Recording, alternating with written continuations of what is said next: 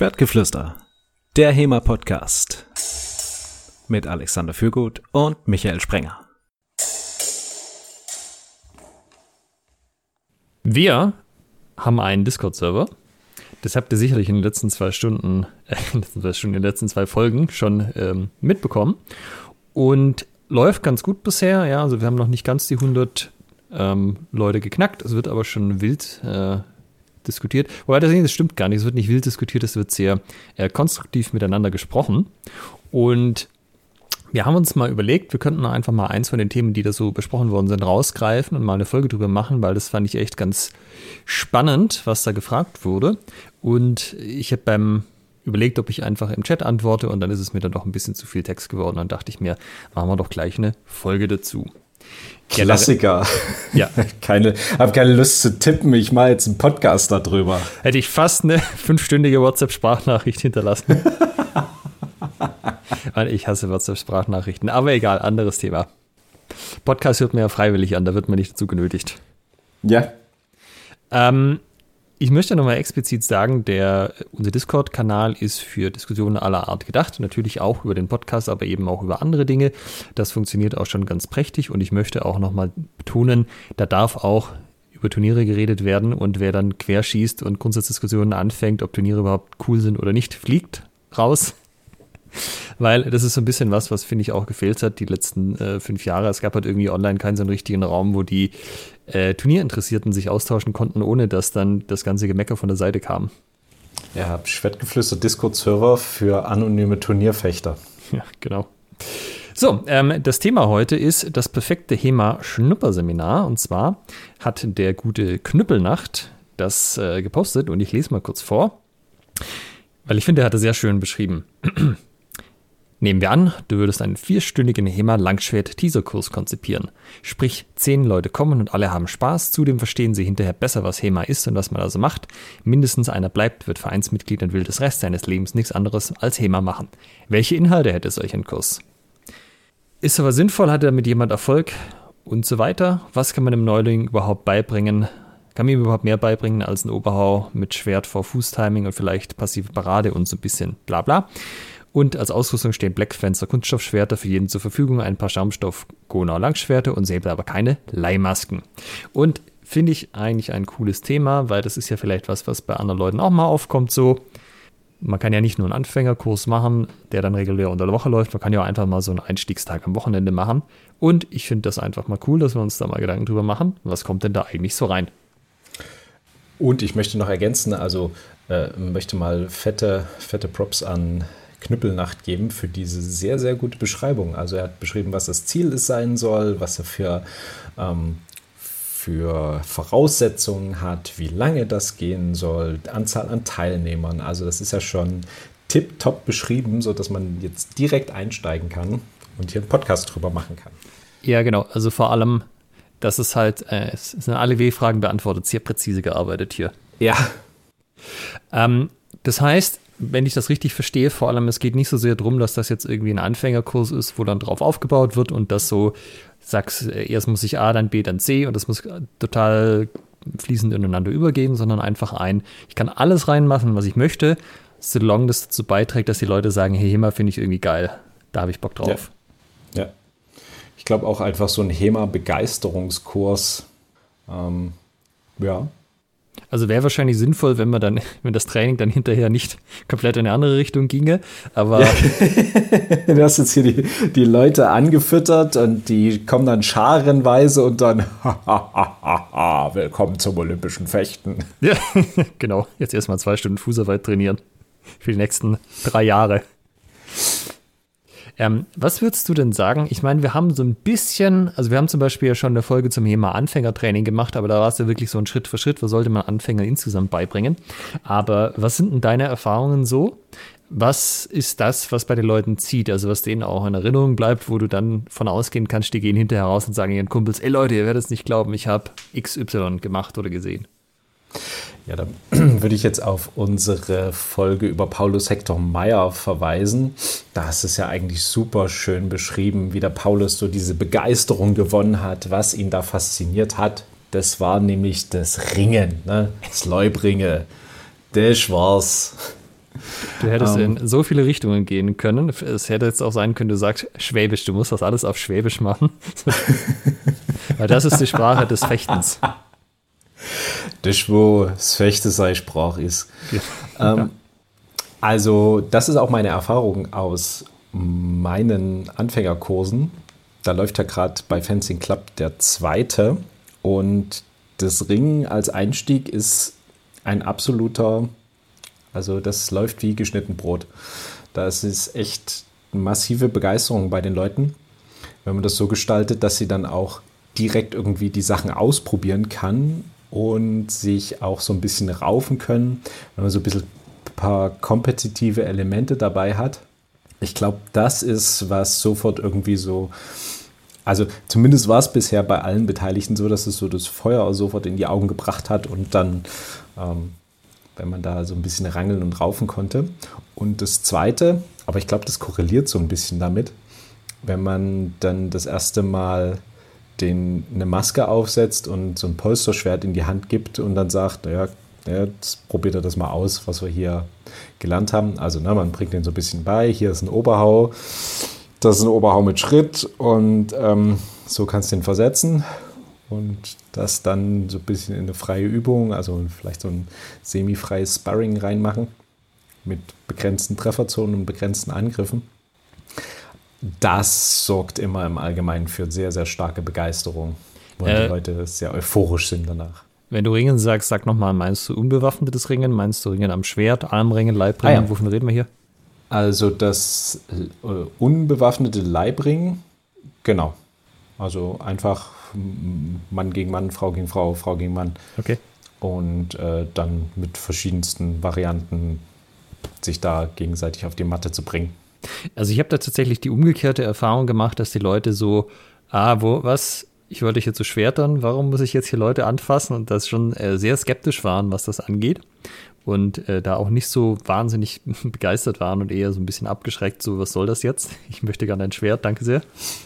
Das musst du natürlich in den Beschrei, in, die, in den Teaser zum Teaser sozusagen reinschreiben. Also wenn du eine Beschreibung machst, ihr lernt jetzt mittelalterlichen Schwertkampf und dann fängst du mit Ringen an, könnte das ein bisschen äh, genau zu dem führen, was du gerade beschrieben hast. Wenn du aber reinschreibst, ihr lernt mittelalterliches Kämpfen oder historisches Fechten. Und wir machen Ringen, wir machen Ring mit Dolch und dann mit, mit Schwertern und Schwertern und Schilden, irgendwie sowas, was du halt dann alles in diesen Kurs da oder in dieses Seminar da reinbringen möchtest. Dann sind die Leute ja darauf vorbereitet. Okay.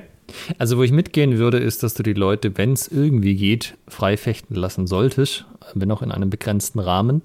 Ähm, weil das ist ja das, was die Leute tatsächlich langfristig auch fesselt. Also zumindest in der Ecke von HEMA, in der wir uns rumtreiben. Das heißt, in der wir machen überhaupt Freifechten-Ecke. Mhm. Ähm, und das, also Polsterschwerter hatte Knüppeljagd ja gemeint, äh, Knüppelnacht, dass sie das haben. Das ist ja schon mal ein guter Anfang. Was da auch funktioniert, sind sonst halbierte Poolnudeln. Oh ja. Die, die funktionieren ja auch ohne Maske. Ja, also da, das Einzige, was da passieren kann, ist, dass du halt irgendwie die Kante ins Auge kriegst oder so. Das wäre das ist ein bisschen das Risiko, aber es geht tatsächlich. Du kannst aber auch sagen, einfach nur Treffer am Körper sind erlaubt. Ja. Ähm, genau, also das würde ich die Leute, glaube ich, machen lassen. Ähm, aber ich würde es ja auch nicht zwingen, weil ich habe auch die Erfahrung gemacht, manche Leute tun sich da schwer. Also vor allem Damen, ähm, bei Damen ist das zu beobachten, die wollen da nicht so sofort ran an den Speck. Ähm, aber bei den Herren ist das eher so und äh, also ich glaube, dass würde ich auf jeden Fall sagen, beende diesen, diesen, dieses Schnupperseminar, das ist Schnuse, mit äh, bisschen, bisschen freiwilligem freien Fechten und der Rest kann ja dann zuschauen oder wenn die Leute eh vielleicht schon ein bisschen müde sind, ist ja okay, dann machen das immer ein paar und Polsterwaffen sind super dafür oder eben sonst Poolnudeln, das geht auch, das geht auch klar so. Jetzt haben wir, ähm, hast du noch was, wo du sagst, das sollte auf jeden Fall mit rein? Also, um Begeisterung zu schüren? Auch wenn ich jetzt nicht direkt irgendwie Quellenarbeit mache in dem Seminar, würde ich die auf jeden Fall mal mitbringen und zeigen. Also zum einen ah ja. natürlich, weil mhm. HEMA auf dem Ganzen basiert, ähm, weil viele Leute ja auch gerade wegen dem geschichtlichen Aspekt kommen, gerade wenn man dann vielleicht auch ein Faximile hat, was so ein bisschen schöner aussieht. Ähm, mhm. Ich habe schon den Eindruck, dass das immer ganz gut kommt, dass man sieht. Also vor allem, wenn du sagst, guck mal hier, Also vielleicht hast du irgendwas mit Bild. Schau mal hier, der Dude macht das, wir machen das jetzt auch. Und dann machst du das und sagst nochmal, guckt, erkennt das jetzt wieder. Und die Leute nicken dann so. Also dieses Zusammenbringen von, ähm, das ist jetzt nicht alles frei erfunden, sondern das basiert auch auf was. Das habe ich immer den Eindruck, das macht schon auch, das kommt schon auch ganz gut. Mhm. Ja, das, das stimmt. Also da vor allen Dingen Bildquellen. Also wenn du jetzt einen reinen Text hast, ja. der hat auch schon einen gewissen Impact, wenn du dann den Text einfach mal vorlegst und sagst, okay, pass mal auf, was wir jetzt machen, ist folgendes. Und dann nimmst du halt die, äh, die original frühneuhochdeutsche Variante und nicht unbedingt die, die äh, Translation. Und lässt dann mal jemanden vorlesen und heraus äh, erarbeiten, was, was da gemacht wird. Oder sie alle so ein bisschen fragend angucken.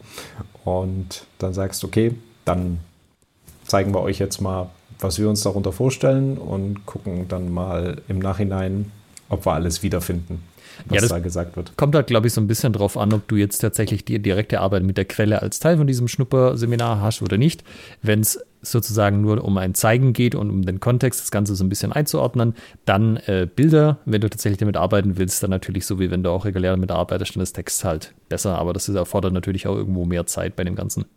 Ja, Du kannst natürlich auch Gegenstände als Quelle mitbringen. Also es muss, wahrscheinlich wirst du nicht dazu kommen, ein Original mitzubringen, aber zumindest eine, eine gute Replik eines Schwertes oder eines Dolches hm, ist dann auch immer eine coole Sache.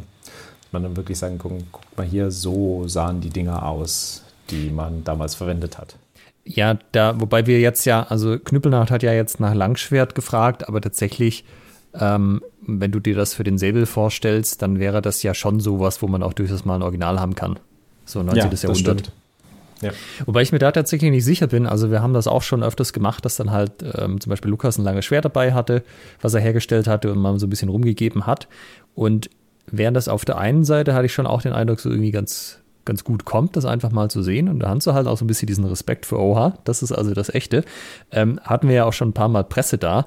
Und die Male, wo dann auch ein scharfes Schwert mit dem Raum war, stand das erstaunlich häufig, obwohl wir das mehrfach betont haben, dass wir nicht mit scharfen Schwertern trainieren, drin, dass auf einmal das Partnertraining da mit scharfen Schwertern war. Und, äh, also wenn du mitmachst, ist das schon nochmal was anderes, aber es stellt sich bei mir schon die Frage, ob das dann vielleicht Teilnehmer auch falsch verstehen. Ja. Ähm, ich meine, es gibt ja HEMA-Gruppen wie jetzt die von Roland, die trainieren auch mit scharfen Schwertern, das ist natürlich nochmal was anderes, aber die alles, also das ist ja auf jeden Fall nichts, was du mit Anfängern machst in der ersten Stunde. Da wäre es ja. wirklich nur ein Zeigen. Ja, das ist ja aber dann auch ein guter Hinweis, wenn ihr euch auch Presse einladet zu diesem HEMA-Schnupperseminar, dann keine scharfen Schwerter. Es sei denn, ihr möchtet, dass dann beworben wird, dass ihr mit scharfen Schwertern fecht, fechtet. Ja. Also ich meine, wir haben es danach, wenn Presse da war, einfach nicht mehr kein scharfes Schwert mehr da gehabt, dann stand das ja. halt auch nicht in den Artikeln. Das, äh, äh, die Frage ist, was man auch so ein bisschen sich stellen muss. Also kann natürlich, die Leute kommen ja eh mit unterschiedlichem Fitnessgrad zu dir. Das heißt, ähm, wenn du da jetzt vier Stunden machst, ist ja eh die Frage, ob jeder bis Ende durchhält. Wenn du vier Stunden Langschwert machst, geht das wahrscheinlich. Wenn du vier Stunden Rapier versuchst oder Säbel, wo die Leute halt die Unterarmmuskulatur nicht haben und du versuchst das wirklich mit äh, Trainingswaffen zu machen, dann ist wahrscheinlich nach zwei oder so spätestens Schicht im Schacht. Mhm. Ähm, aber würdest du hergehen und da nochmal einen Ausblick geben auf die große, weite HEMA-Welt? Also sozusagen, auch wenn jetzt in dem eigenen Verein das nicht gemacht wird, nochmal irgendwie zu sagen, übrigens, es gibt hier noch den Dolch und den Rapier und den Säbel und den XY Harnischkampf, Frostfechter. Also ich meine, würdest du das erwähnen? Würdest du da irgendwas zu zeigen? Würdest du da nochmal ein paar Trainingswaffen mitbringen oder so? Oder wird es wirklich nur beim Langschwert belassen? Das ist eine echt gute Frage, denn ich meine, was hast du davon, wenn du einen Ausblick auf etwas gibst, was du dann nicht erfüllen, nicht leisten kannst? Ne? Wenn du sagst, hier, guck mal, gibt es ja noch Rapier. Und dann kommen die Leute an, boah, Rapier fand ich so geil, ich würde ja gerne Rapier machen. Und dann, kannst, dann musst du sagen, ja, machen wir aber nicht. Ja. Ähm, das ist also, ein bisschen suboptimal. Hm, durchaus im Gespräch, erwähnen. Dass es das gibt, kann man ja auf jeden Fall.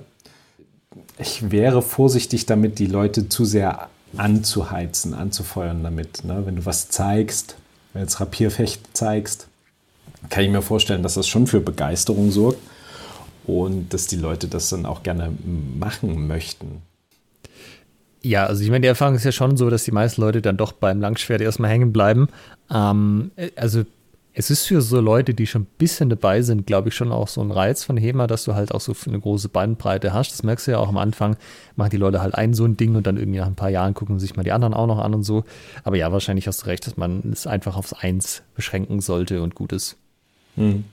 Gut, ähm, dann ist ja die Frage so ein bisschen, was macht man inhaltlich mit den Leuten? Also da kannst du ja auch die Bandbreite machen von ich mache wirklich vier Stunden Fußarbeit mit denen und Oberhaufen rechts zu ich erkläre eigentlich gar nicht so viel und mache nur Spiele zum Beispiel. Also da kann man ja auch beliebige Arten äh, des Ranksaufbaus wählen. Und mhm. ja, auch hier, es sollte, vielleicht wäre es nicht schlecht, wenn es ähnlich wäre zu dem, wie man sonst auch trainiert, aber das können wir, glaube ich, so ein bisschen ausklammern, weil man sich ja die Frage stellen äh, also wir uns die Frage an der Stelle, sorry, ich muss nochmal anfangen, weil wir uns an dieser Stelle die Frage stellen und Knüppel lacht ja auch, ähm, was ist denn eigentlich das, was zieht bei den Leuten? Hm. Ja, wenn wir uns darauf einigen, es zieht am Ende so ein bisschen kompetitives Freikämpfen. Sei es jetzt auch limitiert, aber in irgendeiner Form, dass man das, was man gelernt hat, irgendwie ausprobieren kann und möglichst äh, möglichst frei und mit einer gewissen Intensität. Ne? Also, dass du dann eben nicht nur mit einem Schwert bis zur Maske oder bis zum Kopf gehen musst und dann abstoppen musst, weil es halt nicht weitergeht, sondern dann einfach auch mal, mal durchziehen kannst. Ähm, dann sollte das natürlich auch am Ende stehen, ähm, dabei sein sozusagen. Und ansonsten, was braucht man halt bis dahin? Also, wenn wir jetzt vom langen Schwert ausgehen, brauchen wir irgendwie einen Hieb und einen Schritt, dann haben wir schon mal viel gekonnt, denke ich. Und dann vielleicht wahrscheinlich noch Versatz. Versatz, genau. Genau.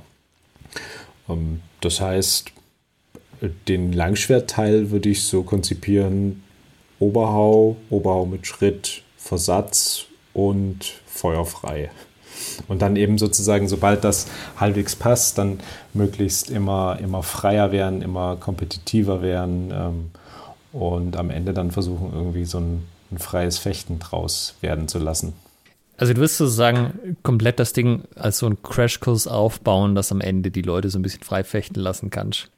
Ja, also da sollten wir die einfach die Ansprüche an das Freifechten am Ende definieren. Ja das wird jetzt nicht, äh, das wird jetzt nicht wie, wie beim Swordfish aussehen. Ne?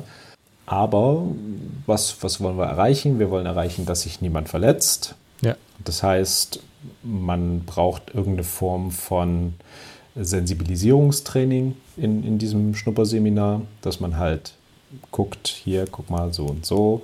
Wenn du jetzt von der Intensität stärker wirst beim Draufhauen, irgendwann sagt dein Gegenüber reicht. Ne? Und wenn du das immer ein paar Mal machst, dann hast du ein immer besseres Gefühl dafür, wie stark darf ich zuhauen, dass du auch sehr viel Wert drauf legst, wie die Leute miteinander kommunizieren, dass sie eben sagen, ah, das ist von der Intensität her ein kleines bisschen zu hoch, ne? dass du das sozusagen voll, äh, vollkommen selbstverständlich mit einbaust, dass das dazu gesagt werden darf, und dass es auch Beachtung findet. Das wäre so das, das Allerwichtigste, ne? dass die Leute miteinander fechten und sich nicht kaputt machen. Ja. Und dass sie dann auch nicht völlig überfordert sind, sondern wissen, ah, okay, ich kann jetzt hier zur Maske angreifen und wenn ich angegriffen werde, dann kann ich irgendwie versetzen. Ja. Gut, Masken gibt es ja keine in dem Beispiel. Ja, mit Pullnudeln ist jetzt zwar nicht der allerschönste Versatz möglich, aber im Prinzip ein Angriff zum, zum Kopf geht ja damit schon. Man muss ein bisschen aufpassen. Äh, an dieser Stelle ist äh, Haftungsausschluss das passende Stichwort. Äh, oder man lässt die Leute zum Körper fechten, wie auch immer. Ja, oder du lässt den mit der Poolnudel angreifen, unter anderem mit dem Schaumstoffschwert versetzen oder so, das würde ja auch gehen. Ja. Ich würde, glaube ich, tatsächlich auch versuchen, das möglichst über so kleine Spielchen aufzubauen. Also ist ein bisschen kritisch mit der Zeit, weil gerade wenn die Leute jetzt so sportlich gesehen natürlich äh, noch relativ am Anfang stehen oder schon lange keinen Sport mehr getrieben haben oder vielleicht noch nie, dann ist natürlich vier Stunden Spielchen, wo man sich auch relativ, also selbst wenn du dir nicht, dich nur mittelfiel bewegst, natürlich schon ziemlich fordernd. Ja. Ähm, aber ich würde, glaube ich, auch tatsächlich versuchen, die, also so Korrekturen und so eigentlich auf ein Mindestmaß zurückzufahren. Also nur das, was wirklich notwendig ist jetzt im Sinne von äh, Sicherheitsaspekte. Klar, das, also da muss man einschreiten, aber jetzt gar nicht groß gucken, ist jetzt irgendwie die Haltung super oder nicht oder was auch immer, sondern halt eher sagen, ähm, entweder gibt sich das in der Zeit oder es gibt vielleicht irgendwann später noch ein Spielchen, wo das im Spezifischen nochmal korrigiert wird. Die werden das jetzt von einmal äh, nicht so ideal machen, gar nicht. Ähm, also das ähm, wird keine langfristigen Folgen haben, sozusagen, wenn sie dann eh nicht dabei ja. bleiben, weil das ist ja erstmal das Wichtigste. Wenn sie ja. dabei bleiben, kannst du alles andere noch rausregeln.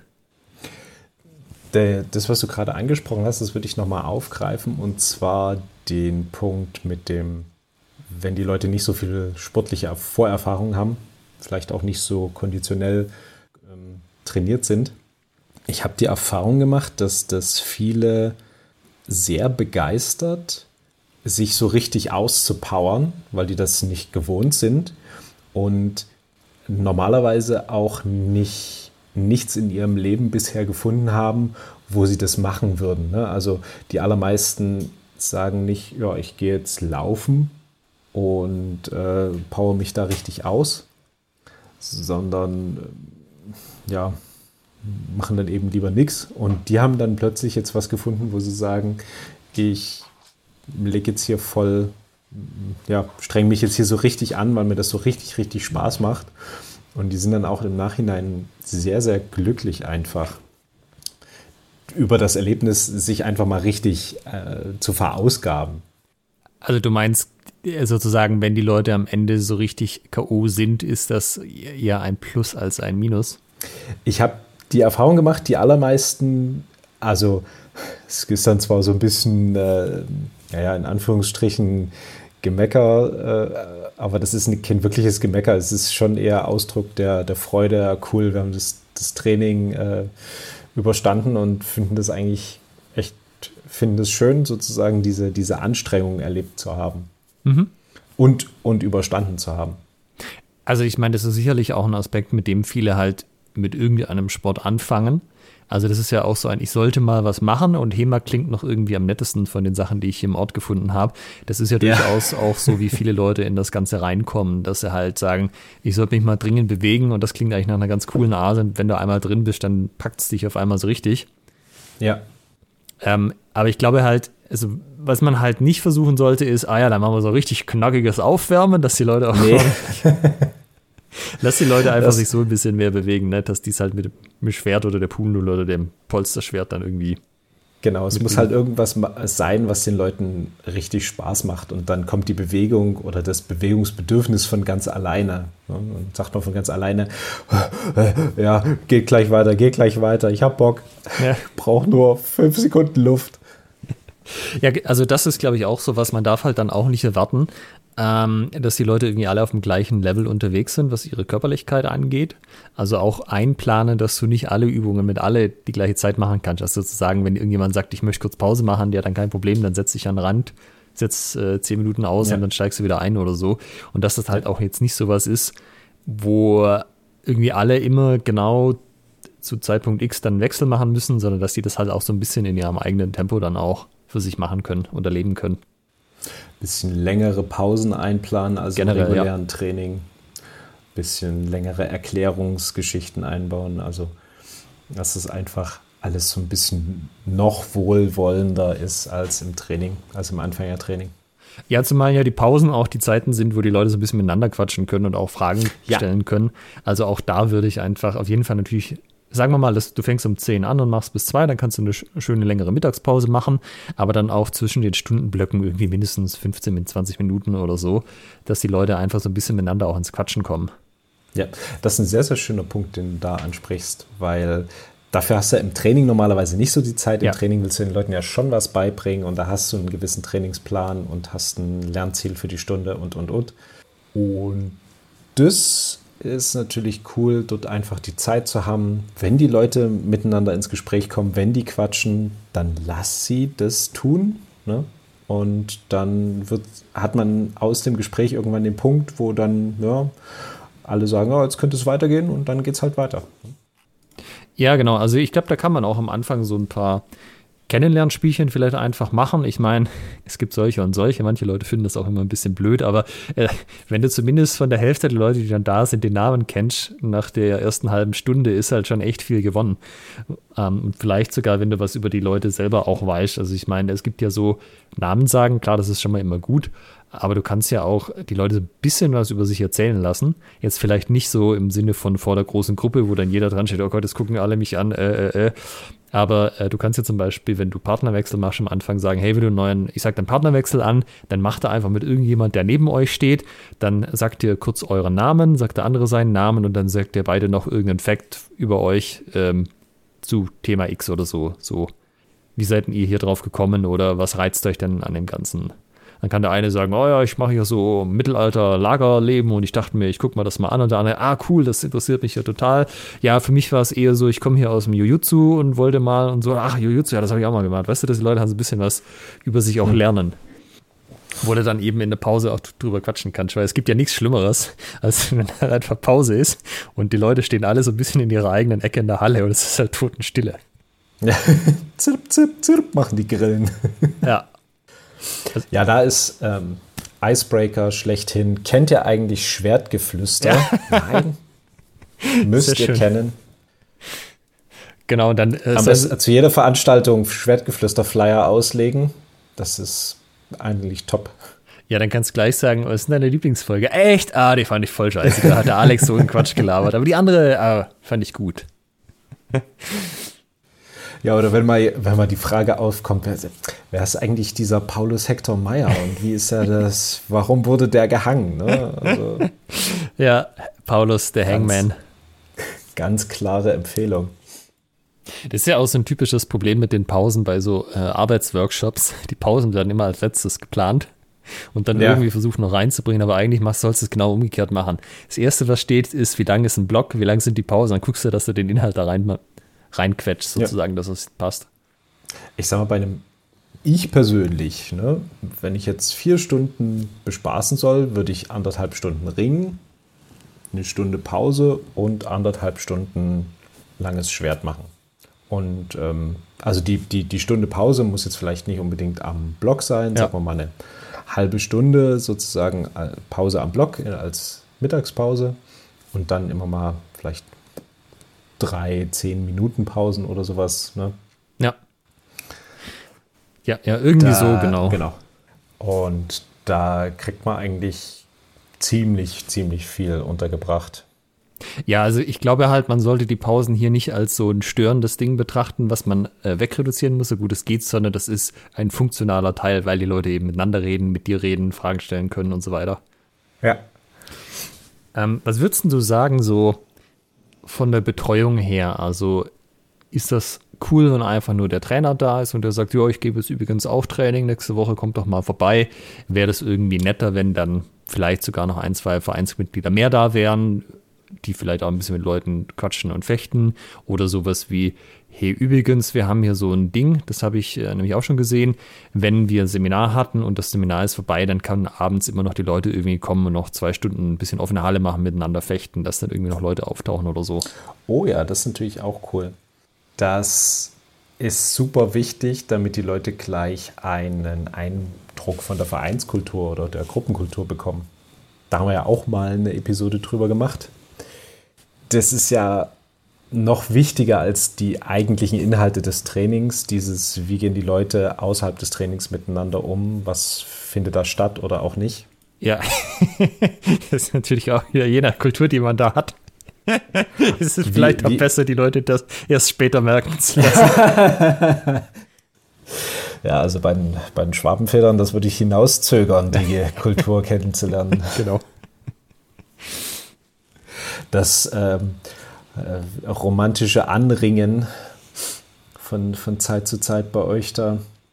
Wenn man unvorbereitet aus der Kalten einfach mal die Treppe runtergeschubst wird, dann hinterhergerufen bekommt, tja, jetzt sind wir stabil gestanden. genau so läuft das und nicht anders. Weil diese eine Treppe in unserer Sporthalle, die ist gefürchtet.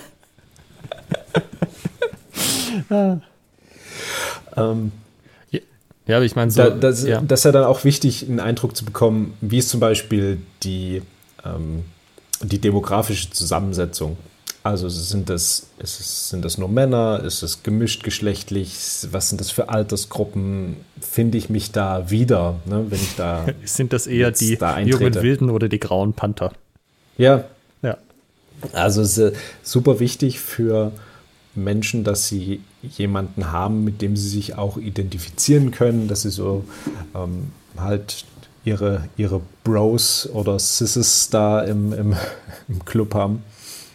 Und ähm, wenn man denen dann das entsprechend präsentiert, mit denen sie dann vielleicht auch noch direkt ins Gespräch kommen, ne, wenn dann die, die Leute zum, zum, zum Sparring danach kommen und ja, die Teilnehmer dann auch zuquatschen, ähm, da entstehen ja auch direkt Verbindungen zwischen Leuten. Und dann sagte einer mal, ja, dann kommst du auch nächste Woche zum Kurs vorbei. Ja. Hat man auch eine höhere Conversion Rate, denke ich mal.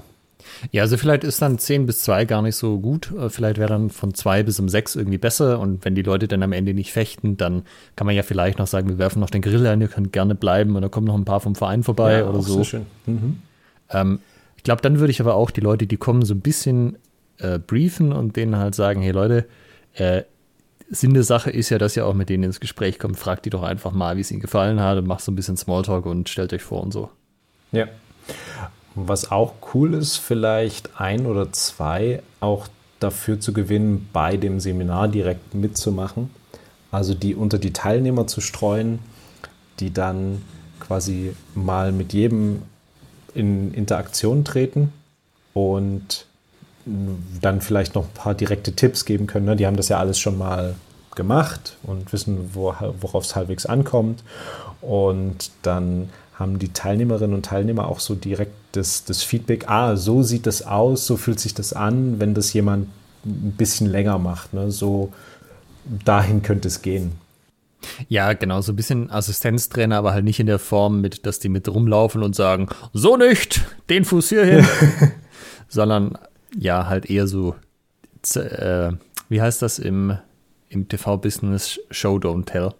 Show Don't Tell, ja. ja, genau. Also einfach als, als ähm, sehr aktive Teilnehmer da einbinden. Ja, also vielleicht wäre es da auch gar nicht so schlecht, wenn das Leute sind, die auch selber noch gar nicht so lange dabei sind. Also äh, zum einen, dass die jetzt nicht irgendwie komplett nur mitmachen und gar nichts selber rausziehen können, aber auch so ein, hey, ich habe jetzt hier, keine Ahnung, vor einem halben Jahr angefangen, dreiviertel Jahr oder so, dass dann auch gleich so ein bisschen so ein Maßstab da ist. Ah, guck mal, der macht das ja schon irgendwie ja, ganz gut, nee. ist jetzt aber auch noch nicht ewig dabei, weil ich glaube, dieses, ja, ja, ich mache das schon zehn Jahre, das kann immer ein bisschen ja. wirken. Da hat man dann überhaupt keine Vorstellung, wie die Entwicklungsgeschwindigkeit ist. Ja. Wenn da jemand irgendwie selber erst ein halbes Jahr dabei ist, ja, das ist ziemlich cool. Und dann aber eben trotzdem nach dem halben Jahr schon einen gewissen Fortschritt aufweisen kann. Also man das Gefühl hat, oh ja, der oder die ist ja schon ein Stück besser als ich. Und ja, also so ein halbes Jahr dabei ist ja echt cool. Das scheint hier irgendwie stabiles Training zu sein, finde ich gut. Ja, und äh, die Leute neigen ja auch dazu, dass man äh, manche Sachen nicht so gerne den Trainer fragt, sondern die Teilnehmer. Also gerade sowas ja. wie, wie ist hier eigentlich im Anfängerkurs oder so? Wie läuft das da? Äh, ja. Wird man da verdroschen oder keine Ahnung, was man da für Ängste hat. Äh, wenn du den Trainer fragst, ist halt immer so ein bisschen wie wenn dir jemand das verkaufen will. Der sagt natürlich, nee, alles kein Problem, so, das weiß ja auch jeder. Aber wenn du natürlich mit jemandem äh, redest, der jetzt, jetzt gerade erst mitgemacht hat, dann so, hey, ganz easy, das habe ich auch gedacht. Ich habe vorher auch keinen Sport getrieben und ich hab, bin da reingekommen, die ersten zwei, drei Monate, da war es schon ein bisschen mit den Muskeln, da hatte ich immer ordentlich Muskelkater. Aber danach ging es dann und seitdem läuft es auch. Und ich bin irgendwie, habe viel mehr Energie die ganze Zeit. Also, weißt du, wenn du auch so ein bisschen diese Erfolgsgeschichten dann auch hörst von Leuten, die sich den HEMA-Virus, jetzt im positiven Sinne gemeint, ja. wir uns in den letzten Jahren so ein bisschen in Verruf geraten, ähm, dass du dann halt so jemanden hast, der das vielleicht auch transportieren kann. Also, weißt du, so Leute, die eh so extrovertierte Frohnaturen sind und dann eigentlich so, das auch ja, so ein bisschen Botschafter dann auch für HEMA sind. Wenn du die unter die Gruppe mischst, das kann, glaube ich, schon sehr fruchtbar sein. Ja, finde ich auch cool. Ähm, was gebe ich denn den Leuten dann noch mit auf den Weg? Also gibt es da noch irgendwas, was ich sage, ich lasse die am Ende freifechten, hat man jetzt schon gesagt, auf irgendeine Art? Oder mhm. spätestens am Ende, wenn nicht, vielleicht sogar schon vorher mit Pausen dazwischen, keine Ahnung was. Ähm, aber was mache ich denn so als Abschluss? Sage ich einfach so, schön war's, ciao, raus. Oder, ja, ja. gut, es wird dann halt vielleicht noch gegrillt, aber ähm, ich meine, ich denke, man sollte den Leuten ja auf jeden Fall irgendwie mal zumindest sagen, hey, nächste Möglichkeit einzusteigen ist übermorgen oder es gibt einen Anfängerkurs, der startet in einer Woche oder äh, ich könnte einfach so mitmachen. Also ich meine, diese ganzen, das organisatorisch so, wie kommt er jetzt in den Verein rein, wenn ihr Bock habt, das ist ja mindestens mal was, was man den Leuten erzählen sollte, oder? Mhm. Also den, den Funnel sozusagen, ja. ähm, den Marketing-Funnel sozusagen, die, die Spitze des Marketing-Funnels ja, am besten vorausgefüllte Mitgliedsanträge sofort austeilen mit einem netten Lächeln und bis dabei. Ähm, wie hatte das, äh, Thorsten hat doch. Ja, ich wollte, erzählt, wollte auch gerade sagen, ähm, der, der hat es so gemacht, der hat gesagt, wenn er jetzt quasi an diesem Wochenende noch unterschreibt, dann kriegt er noch ein bisschen Nachlass auf den Preis. Genau, das ist irgendwie so halber Preis oder irgendwie sowas. Genau, das war damals, weil er noch nicht geöffnet hat und an, äh, neu angefangen hat, aber kann man ja trotzdem machen, so hey, ähm, wir würden, also keine Ahnung, der Seminarpreis, sagen wir mal, das waren jetzt irgendwie, weiß ich nicht, 30 Euro, 40 Euro, 80, ich weiß es nicht. Du kannst ja sagen, hey, wisst ihr was, ähm, wenn er jetzt heute den Mitgliedsantrag ausfüllt, dann rechnen wir euch den Seminarpreis einfach auf die äh, Jahresmitgliedschaft an. Dann müsst ihr das quasi, ja. habt ihr quasi umsonst das heute gemacht so. Genau. So ein bisschen dieses äh, Zeitdruck-Ding, so, wenn er jetzt entscheidet. Neun weitere Personen sehen sich gerade dieses Angebot ja. an. noch drei verfügbar. Ja, ja, ja. Oh, das wäre ja noch besser. So, ihr seid jetzt zu zehn. Wir haben fünf von diesen Rabatten. Wer möchte? Ah! Ja. nee, also das vielleicht ist nicht, aber das mit diesem äh, zeitbegrenztes Angebot jetzt entscheiden, also das steht in allen Marketingbüchern drin, dass das funktioniert und auch in den dazu passenden Psychologiebüchern. Also das kann man sich schon überlegen, ob man sagt, hey, äh, wenn ihr jetzt sagt, geil, dann macht das. Also vielleicht muss es auch nicht an dem Abend sein, vielleicht reicht es auch noch in der Woche drauf, aber halt nicht äh, vier Monate später oder so. Ja, vor allen Dingen im Endeffekt sollte dieses Anfänger- oder dieses Schnupperseminar dann so gestaltet sein, dass dann keine, dass sie dann alles kennen. Also, dass die Leute ungefähr wissen, so und so sieht das Training aus, so und so ist der, ähm, der, der Trainer oder die Trainerin drauf, die das Training geben. Also und so ist die Vereinskultur, also dass sie einfach einen kompletten Einblick haben und sagen können, jo, passt zu mir oder passt nicht zu mir. Und dann brauchst du da auch keine großartigen nochmal Probetrainings oder Bedenkzeiten, sondern that's it, feuerfrei. Ja, du, du kannst ja vielleicht sowas machen wie, hey, du kriegst jetzt den Zettel mit, ähm, du kannst jetzt beim nächsten Training, das übermorgen kommst du vorbei, dann gibst du das am Ende ab und dann kriegst du den Rabatt. Und wenn du dann nach dem Training sagst, nee, doch nicht, dann ist auch in Ordnung so. Dann mhm. hast du noch mal ja. ein reguläres mitgemacht, hast gesehen, es ist genauso und dann passt das auch. Ja. Ähm, hm. Sollte man den Leuten noch irgendwas mitgeben? Also ich meine, das ist ja auch immer so ein bisschen das Ding, Werbematerial, also gibst du den Leuten nochmal irgendwie einen Flyer in die Hand, Visitenkarte, machst du irgendwas eigenes für den Kurs, gibst du irgendwie ein Handout, wo nochmal alle Infos irgendwie drinstehen oder so? Das wäre natürlich eine coole Sache, weißt du, so ein, das kann man ja als PDF machen, dann hast du jetzt nicht so zusätzliche Druckkosten und so eine Handouts äh, gehen ja meistens vielleicht auch manchmal verloren. Und wenn du den Kursteilnehmern, hast ja wahrscheinlich die E-Mail-Adressen, wenn sie sich angemeldet haben, über dieses Internet, dann sagst du, okay, wir schicken euch dann nochmal so ein, so ein Handout zum Kurs zu als, als PDF. Da steht dann nochmal drin, was ist historisches Fechten, was gibt es für Quellen, was ähm, erwartet euch im Kurs, wenn ihr dann einsteigt. Ich würde es tatsächlich auf Papier machen, einfach deshalb, weil das soll ja. ja die Leute dran erinnern.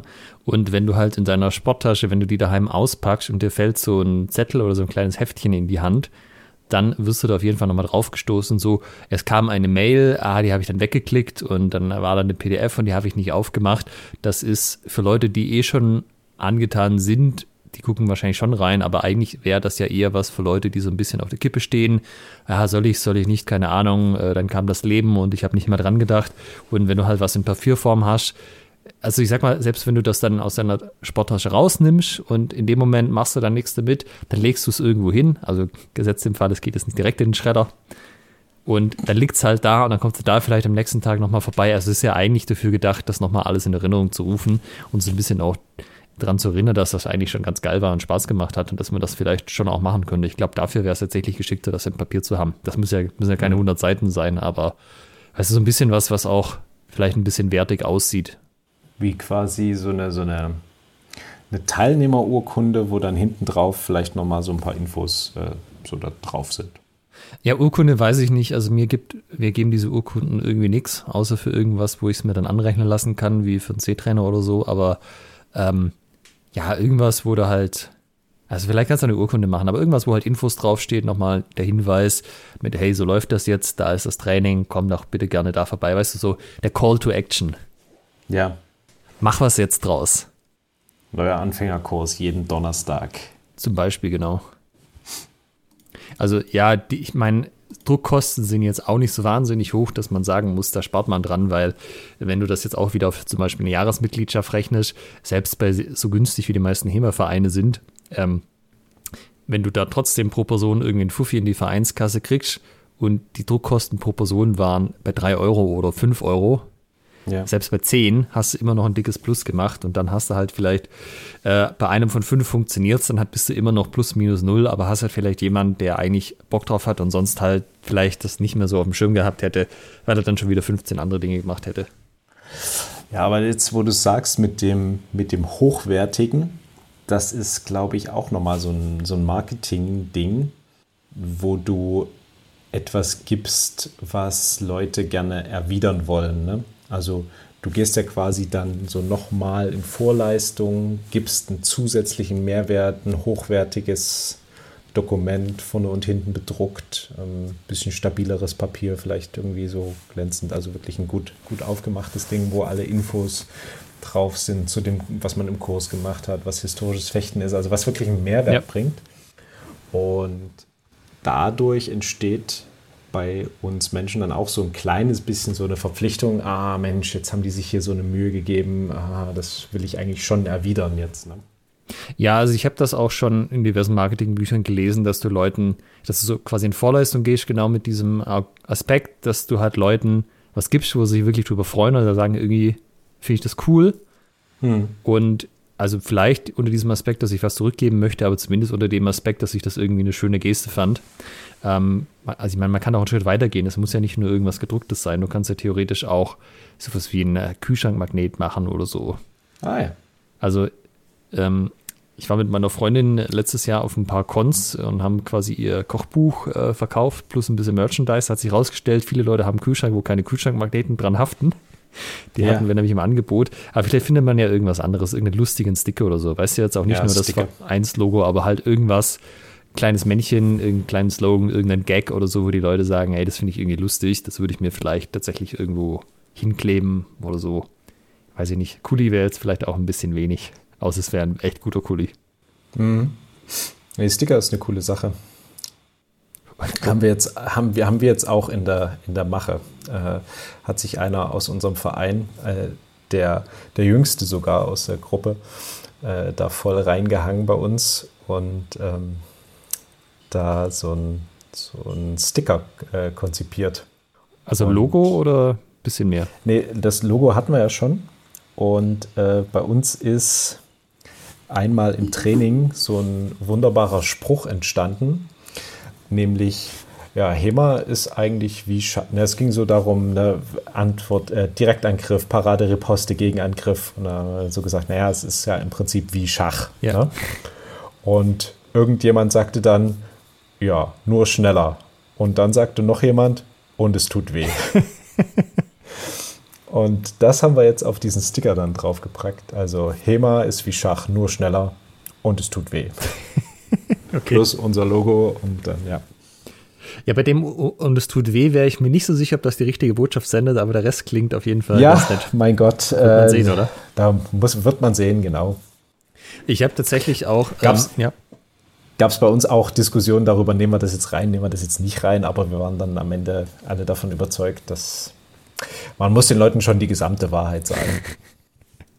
Ja, weil dieser Eindruck sorgt schon für eine gewisse Demografie auch. Ich habe jetzt ähm, tatsächlich gestern die, Chron die 175 Jahre SSV Ulm Vereinschronik gelesen, die kam letztes Jahr raus und da stehen so Sachen drin wie Boxabteilung, 100 Mitglieder, drei Frauen, zwei Mädchen. 5 Prozent. Immerhin, Ja. immerhin. Ja, und da weißt du halt auch, äh, da sind wir mit unseren 25 Prozent in der HEMA-Szene schon noch ganz gut dabei. Aber das hat halt auch mit dem Image dann zu tun am Ende, denke ich mal. Also wer überhaupt hinkommt. Oder natürlich Ja, über ja. die Kultur, die sie dann vor Ort hatten, wer bleibt. Das, oder ein Zusammenspiel aus beiden, das kann natürlich immer sein. Ja, genau, deshalb möglichst auch die, die, den demografischen Querschnitt durch den Club dann auch abbilden, indem man dann ein paar Leute hinschickt. Ja, Repräsentativ sozusagen hinschickt. Ja, also man hat ja vorher Anmeldungen und ich meine gerade so, wenn da jetzt irgendwie, also wir haben zum Beispiel immer einen relativ guten Schnitt, was die Damen angeht, in den Anmeldungen zum Anfängerkurs. Häufig ist es dann so, dass aber die überdurchschnittlich oder unterdurchschnittlich oft bleiben, also einfach kompliziert ausgedrückt, aber dass die Damen einfach mehr, mehr dann es wieder lassen als äh, bleiben. Und bei den Herren umgekehrt und äh, wir hatten jetzt im letzten Anfängerkurs eine Dame, die mit betreut hat und das hatte ich schon den Eindruck, hat sehr stark geholfen an der Stelle. Ja. Äh, ist natürlich auch so ein, man nehme so, man hat, ne? Kommt natürlich darauf an, wie groß der HEMA-Club ist, aber auch da, wenn man jetzt irgendwie sieht, es sind irgendwie die Hälfte Damen angemeldet, dann ist es vielleicht auch nicht schlecht, wenn dann auch eine Dame da ist und mal von ihren Erfahrungen berichten kann. Übrigens so als Seitinformation, das ist auch für, den, für das Training dann auch immer eine schöne Sache, wenn man ähm, Mädels im Club hat, die dann auch mal, oder Trainerinnen im Club hat, die dann auch mal äh, sehr in, den, in, den Anf in das Anfängertraining einzubinden, damit auch die Mädels wissen, wo es mal hingeht, dass sie eine Person haben, um sich da zu identifizieren. Also zumindest, wenn einem das wichtig ist, dass man eine gute Damenquote hat, also Ja, über 5 absolut. Prozent. Das ist halt immer, wenn das jemand anders sieht. Wir messen uns äh, mit ja. den Boxen, genau. Nee, genau, also das finde ich schon mal, das finde ich gut, ja. Also wenn man das irgendwie so hinkriegen würde, das ist natürlich relativ, ah, also man kann das relativ aufwendig machen. Ich glaube, man muss das nicht, aber ich meine, sagen wir mal, diese, und dann bleibt einer und der hat richtig Bock auf HEMA. Ich glaube, mit dem, was wir jetzt so äh, ausgetüftelt hatten, ist die Quote besser als einer von zehn. Ich Da würde ich mindestens auch. auf zwei von zehn gehen.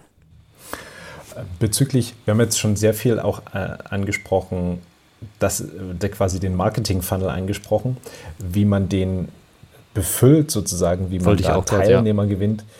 Das haben wir sehr exzessiv in unserer Folge Wie bewerbe ich meine HEMA-Gruppe besprochen.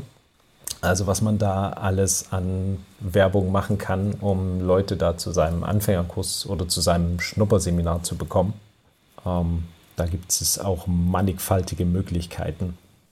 Ja, ich glaube, wir können, also zumindest wenn unsere Hörer das interessiert, auch hier wieder die übliche Aufforderung, schreibt uns dazu gerne eine E-Mail oder eine Discord-Nachricht. Ähm, man könnte auch nochmal tatsächlich auf Marketing im Sinne eines Marketing-Trichters eingehen, wie das eigentlich funktioniert und so, weil wir haben das immer so ein bisschen gestreift, aber wir haben das noch nie wirklich erklärt und das ist ja das, worauf der ganze Rest basiert und so, dass man das ein bisschen wirklich auch mal verstanden hat. Also falls das jemand interessiert von unseren Hörern, schreibt uns mal, dann nehmen wir das vielleicht mal als Thema mit. Marketing Mhm. nochmal so die Grundlagen von Grund auf zu erklären. Virales Marketing, ein ganz neues Feld. Ja. Mm, Dann wäre vielleicht noch die Frage tatsächlich, wir haben jetzt äh, relativ viel darüber geredet, wer da so da sein sollte und wer es gut wäre, aber wer, wer macht denn diesen Kurs als Trainer? Also unter der Prämisse, es gibt mehr als eine Person, die dafür in die Frage kommt. Äh, die dafür in Frage kommt. Also auch hier wieder, man nehme so man hat. Wenn es eh nur einen Trainer gibt, dann ist das relativ schnell geklärt. Ja. Äh, aber es könnte ja sein, man hat mehr als einen. Ähm, und wir hatten ja letzte Woche auch darüber geredet, wer eigentlich zum Trainer geeignet ist so. Also ich meine, hättest du jetzt besondere Ansprüche an so einen, so einen Trainer, der das macht? Sollte das einfach der sein, der das Anfängertraining dann auch macht? Ähm, oder oder gibt es da irgendwas, was gut wäre, was nicht so gut wäre?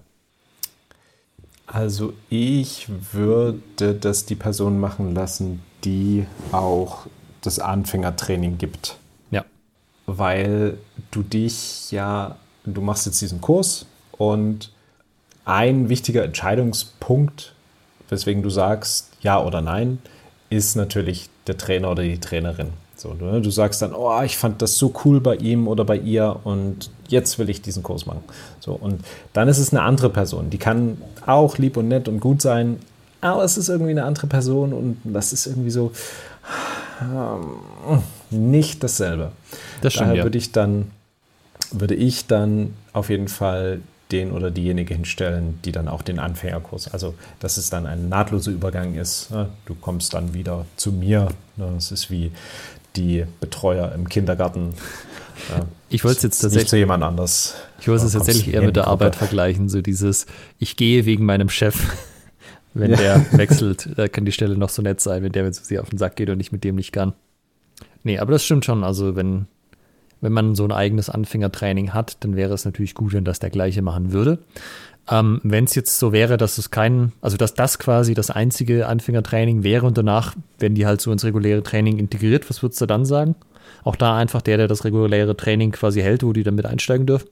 Ja, beziehungsweise wenn es dann eine andere, ähm, ich sag mal, ähm, Bezugspersonen gibt. Also wenn du jetzt im regulären Training sowieso immer sagst, der Jens und die Sibylle kümmern sich immer um die Neulinge, ja, zeigen den, trainieren mit denen so ein bisschen, zeigen denen so die Basics, dann würde ich die beiden auch dieses Anfängerseminar äh, machen lassen, dass du eben wirklich immer die Pe Bezugspersonen nimmst, die sie dann auch im regulären Training erwartet.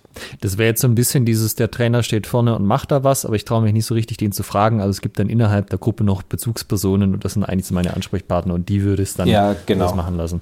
Ja, okay. Ja, genau. Ja, das klingt plausibel auf jeden Fall. Das sind ja hoffentlich auch die Leute, die mit Leuten können. Ja, das, das Wichtigste im Training ist meiner Meinung nach die Beziehung zwischen Trainer, Trainerin und Trainierenden sozusagen. Also diese, wenn diese Beziehung stimmt, kannst du sehr viel erreichen. Wenn sie nicht stimmt, dann kann das Training qualitativ noch so gut sein. Du wirst nicht so viel erreichen. Ja, das stimmt. Hängt aber natürlich auch ein bisschen dran ab, wenn man halt immer nur eine, also eine Gruppe unterrichtet, dann ist es halt schwierig, so auf die Einzelnen einzugehen. Außer du machst halt so explizite was, wo du immer mit einem separat noch irgendwie trainierst und dann auch mit dem ein bisschen quatschen kannst und dann die anderen sozusagen parallel was machen. Ja, wobei das ja nicht unbedingt immer ein 1 zu 1 äh, Verhältnis sein muss. Das kann ja auch eine Beziehung sein, ein Trainer gegenüber mehreren Trainierenden, aber die, äh, wie gut man eben zwischenmenschlich miteinander klarkommt, wie gut man Hinweise annehmen kann, wie gut man Korrekturen geben kann, in, immer in Bezug auf die Persönlichkeit ja. der oder des äh, anderen. Das ist so der, der wichtigste Punkt meiner Meinung nach. Ja. Also ich weiß von einigen großen äh, Kampfkunst-Gyms, dass die das so machen, es gibt quasi einen Trainer, der das ähm, normale Training hält, aber es gibt eine eigene Person, also wir reden hier von Leuten, die das kommerziell machen, die ist für die ähm, Betreuung von Anfängern da. Also wenn die quasi das erste Mal kommen, also vielleicht auch schon vorher, dass das auch die Person ist, die Telefonate führt und E-Mail-Kontakt hält. Und dann sagen die, hey, jetzt kommst du mal vorbei, irgendwie sieben geht's Training los, kommst du irgendwie eine halbe Stunde vorher? Und dann holen die die an der Tür ab, schütteln die Hand, sagen, hey, dahinter kannst du dich umziehen, dann kommst du noch mal hier vor, zu mir ins Büro, dann wird denen schon ein bisschen was erklärt so, also zum Beispiel bei Brazilian Jiu-Jitsu, hey, guck mal, es gibt so verschiedene Positionen, es gibt Mount und Side Mount und so weiter und so hängen die zusammen, das musst du dir jetzt heute nicht merken, aber das ist das, was ihr nachher macht, dann werden die quasi zum Training gebracht, äh, da gibt jemand anderes dann ganz regulär das Training. Dann werden sie nach dem Training wieder abgeholt. So, ey, hast du jetzt noch irgendwie Fragen? Willst du noch irgendwas wissen? Also so wird das jetzt weiterlaufen. Also wir haben jemanden, der wirklich nur so diesen Ansprechpartner Type macht. Und was ja. der vor allem auch tut, ist Leute zu fragen, was sie eigentlich hierher führt. Also sozusagen, was ist denn mein Ziel? Was ist meine Erwartungshaltung? Was will ich denn von dem Ganzen? Was wünsche ich mir? Also was ist mein Bedürfnis, was ich gerade versuche zu befriedigen? Und ähm, also je nachdem, wie aufrichtig man das dann macht, sage ich mal, ja. erzählst du den Leuten, egal was sie sagen, entweder ja, das ist, äh, findest du hier oder du machst es halt, sagen wir mal, ein bisschen auf die aufrichtigere Art und sagst, du, das passt perfekt, das ist genau das, was du hier hast. Und wenn die Leute halt was anderes sagen, sagst du, du, das ist vielleicht nicht das, was wir hier machen, da kannst du halt vielleicht mal gucken, äh, gegenüber gibt es noch was anderes, das ist vielleicht dann eher dein Ding. Und ich glaube, das ist was, ähm, wenn man so ein Schnupperseminar macht, wenn man das irgendwie einrichten kann, gerade auch wenn es mehrere Leute sind, dass man einfach so 1-1-Gespräche mit den Leuten führt, also gerade sowas wie man wechselt dann durch und kann da einfach jeden kurz fragen, ey, äh, also ich bin ja sowieso, was machst du hier, was, was erwartest du dir denn so? Und so ein bisschen noch abklärt, was die Leute eigentlich denken, was passiert und was sie herführt. Ähm, Also wenn du willst, dass die Leute dabei bleiben, musst du halt ihre Ziele, ihre Bedürfnisse, das Problem, was sie versuchen zu lösen, mit dem matchen, was du anzubieten hast.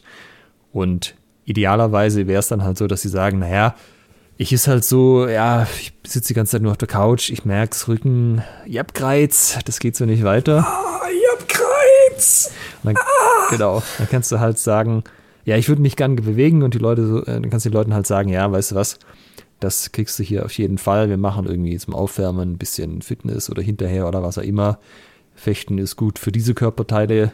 Wenn die Leute natürlich sagen, ich habe total die Knieprobleme, dann ist vielleicht so, ah, ah schwierig, vielleicht nicht der Sport.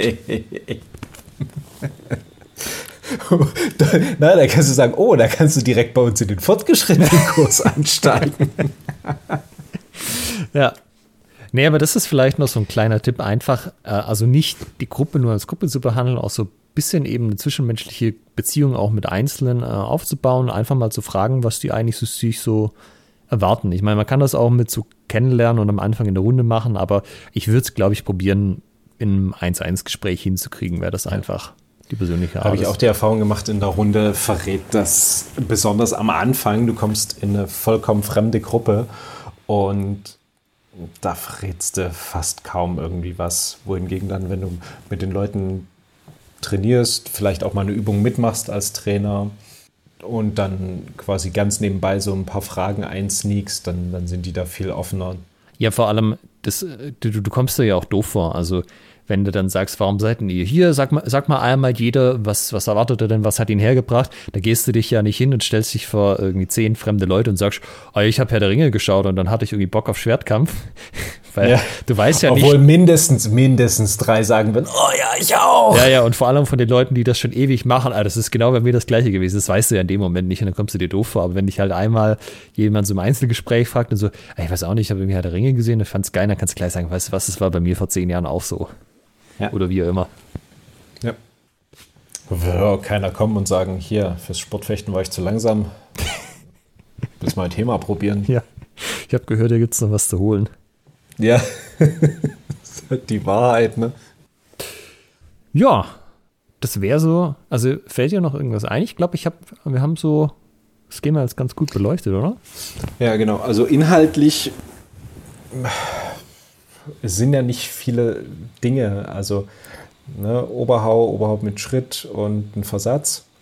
Und ich würde dann auf jeden Fall auch noch das Ring reinbringen, so ein, eine einfache Geschichte, ein paar kompetitive Übungen, bisschen gesteigert, äh, irgendeine Form von Freifechten am Ende. Das ist ja quasi der, der reine fechterische oder kämpferische Inhalt oder der rein sportliche Inhalt, sagen wir mal so.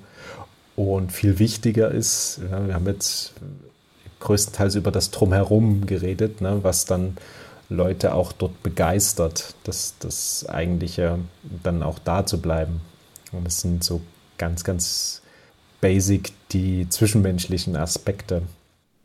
Ja, genau. Also technisch einfach so viel wie notwendig ist, dass man halt mit denen ein paar nette Spielchen machen kann, wo die halt sich bewegen, miteinander fechten vielleicht kann man auch da ja überlegen, ob man nicht was findet, wo die Leute so ein bisschen rumprobieren können, weißt du, so ähm, jetzt nicht freier im Sinne von jetzt volle Lotte und schnell und haut euch, aber halt so, du musst ja auch nicht alles den Leuten vorkauen. Also das ist ja auch vielleicht so was, äh, wenn die Leute, wenn du da jetzt eine Gruppe Karatekas hättest, die sehr traditionelles Karate machen, die hätten vielleicht schon ein bisschen die Erwartungshaltung am Anfang. Da steht jetzt einer und sagt mir, so mache ich's. Und wenn ich da fünf Grad falsch mit dem Ellbogen bin, dann heißt so nicht. Aber genau. Das ist ja eigentlich nicht so, wie man das meistens im HEMA macht und dieses, ähm, du, äh, man, es ist ja jetzt nicht alles Weisheit letzter Schluss, ist was, was man ja vielleicht auch versuchen kann zu transportieren. Da wären dann die Karatekas vielleicht nicht so glücklich, wenn man die nicht äh, korrigiert die ganze Zeit, aber wenn das was ist, was im regulären Training auch nicht so viel macht und sagt, probiert es einfach mal aus und dann reden wir drüber. Das kann ja auch, also es, ich weiß nicht, wie es ankommt, aber es wäre auf jeden Fall was, was man sich halt überlegen kann, ob man äh, mehr auch die Leute das selber erfahren lässt, anstatt alles nur vorzugeben.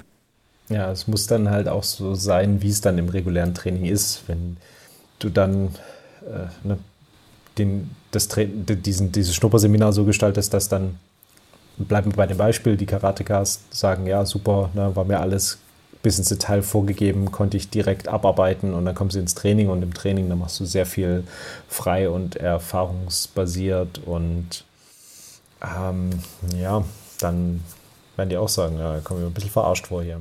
Ja, genau. Muss halt am Ende zu dem passen. Ja, genau.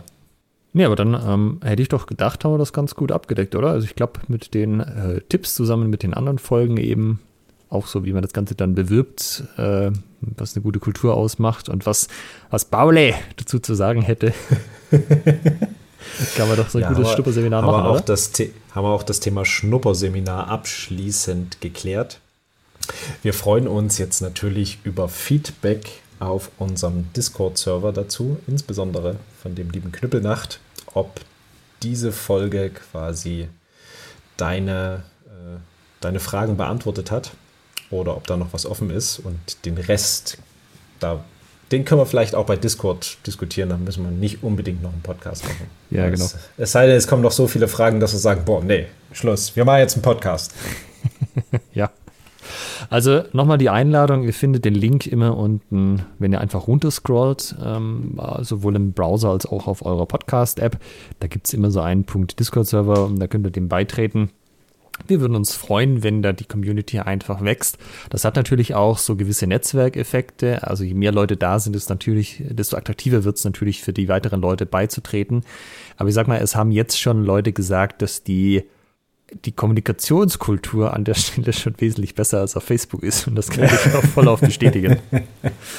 Und ich sag mal, Facebook stirbt also so oder so. Die Community wird sich irgendwo anders hin bewegen.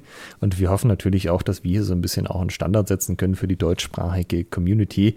Ähm, weil ist natürlich schon auch so, dass man da es, es so ein bisschen auch in eine Richtung lenken kann, dass die Leute auch dann produktiv miteinander kommunizieren können, weil so ein zweite zweites Facebook-Ding, wo dann sich die Leute die ganze Zeit anschnauzen und aneinander vorbeireden und Fragen nicht beantwortet werden, da hätte ich eigentlich keine Lust drauf. Zweite HEMA-Dachgruppe. Naja, in diesem Sinne, ähm, ja, Knüppelnacht, lasst uns listen, äh, gerne über Discord, auch alle anderen. Äh, übrigens, wer Discord nicht kennt, also das äh, ist so ein bisschen eigentlich, wenn man es auf dem Handy äh, installiert hat, funktioniert es auch nicht so viel anders wie WhatsApp. Vor allem seit WhatsApp dieses Community-Features hat, wo man mehrere Kanäle zu einer Community zusammenfassen kann. Also es ist echt easy. Man hat halt einen Server, auf dem Server sind verschiedene Kanäle drin. Also so ein bisschen nach Thema geclustert. Zum Beispiel gibt es einen Langschwertkanal und einen Rapierkanal. Und da kann man dann sich entsprechend austauschen, meistens äh, themenbasiert und manche Kanäle sind einfach auch wie Chats. Also für die älteren Semester, es funktioniert so ein bisschen wie ein besseres IRC. Wie, wie, wie ein Forum. Ja, genau. Das äh, Kampfkunstboard des Jahres 2023. Ja, ja, aber wirklich. Nee, also von daher einfach auf dem Handy drauf machen, das läuft, gibt aber natürlich auch Desktop-Apps und so weiter. Wir würden uns freuen, wenn der Server weiter wächst, wenn da auch guter, guter Austausch stattfinden würde und die Community in Deutschland, Österreich und der Schweiz, also eben die deutschsprachige, auch so ein bisschen enger zusammenwachsen würde. Ja, in diesem Sinne freuen wir uns auf Feedback. Wir freuen uns auf neue Beteiligung bei Discord und wir hören uns in 14 Tagen wieder. Bis dahin, macht's gut. Tschüss. Ciao. Halt bitte noch nicht weglaufen. Ihr könnt diesen Podcast nämlich noch unterstützen. Wenn es euch gefällt, dann tut uns einen Gefallen, gebt uns ein Like auf Facebook oder bei Instagram oder bewertet diesen Podcast bei iTunes und unterstützt uns auch gerne auf patreon.com slash schwertgeflüster, Schwertgeflüster mit UE und empfehlt diesen Podcast euren Freunden und Feinden weiter.